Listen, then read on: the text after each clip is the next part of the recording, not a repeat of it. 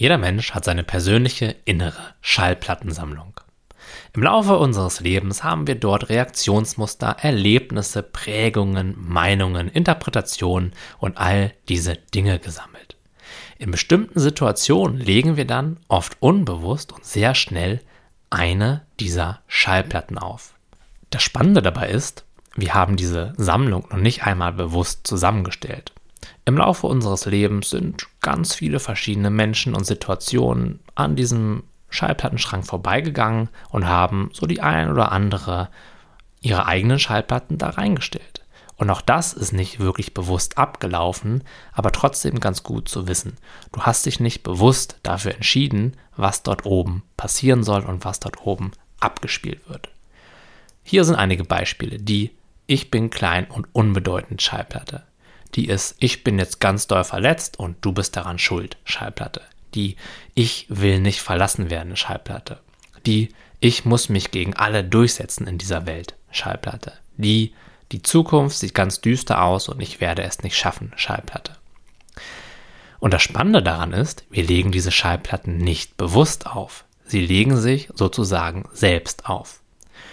Und problematisch im Sinne von, es macht uns das Leben schwerer, als es sein muss, wird es genau dann, wenn wir uns mit diesen Mustern, die dort ständig ablaufen, identifizieren.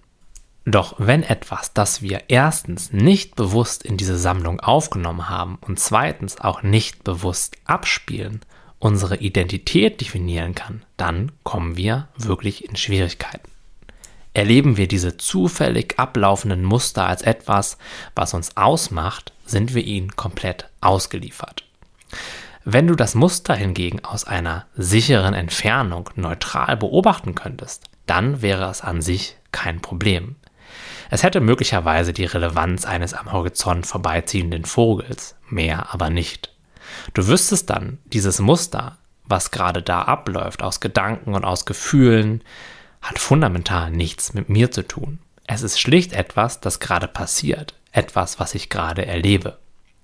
Und wenn ein Vogel aus dem Bild geflogen ist, ja, dann hängst du ihm gedanklich und emotional auch nicht weiterhin nach. Doch obwohl diese Muster aus deiner ganz persönlichen Sammlung nicht fundamental unterschiedlich sind von allen anderen Erfahrungen, die wir so am ganzen Tag machen, versucht unser Ego uns einzureden, es würde dich auf irgendeine Art und Weise ausmachen. Doch wie kann dich etwas ausmachen, das nicht permanent ist? Ist das, was du ich nennst, nicht immer gleich? Die Erkenntnis, die unglaublich viel Freiheit in dein Leben holen wird, ist folgende. Du bist nicht deine Gedanken, deine Gefühle, deine Reaktionsmuster, deine Vergangenheit, deine Zukunft und sogar nicht dein Körper. Du bist das Bewusstsein, der Beobachter, der all das wahrnimmt. Und heißt das, dass nach dieser Erkenntnis all diese alten Schallplatten abrupt aufhören zu spielen? Nein aber ihre allumfassende Relevanz wird mit der Zeit weniger. Sie verlieren ihren absoluten Einfluss auf dich. Je öfter du diese alten Muster mit liebevoller Akzeptanz, aber ebenso mit Abstand beobachtest, desto mehr Energie verlieren sie. Sie kommen seltener zu dir mit weniger Intensität und nehmen dann auch weniger deines inneren Raumes ein.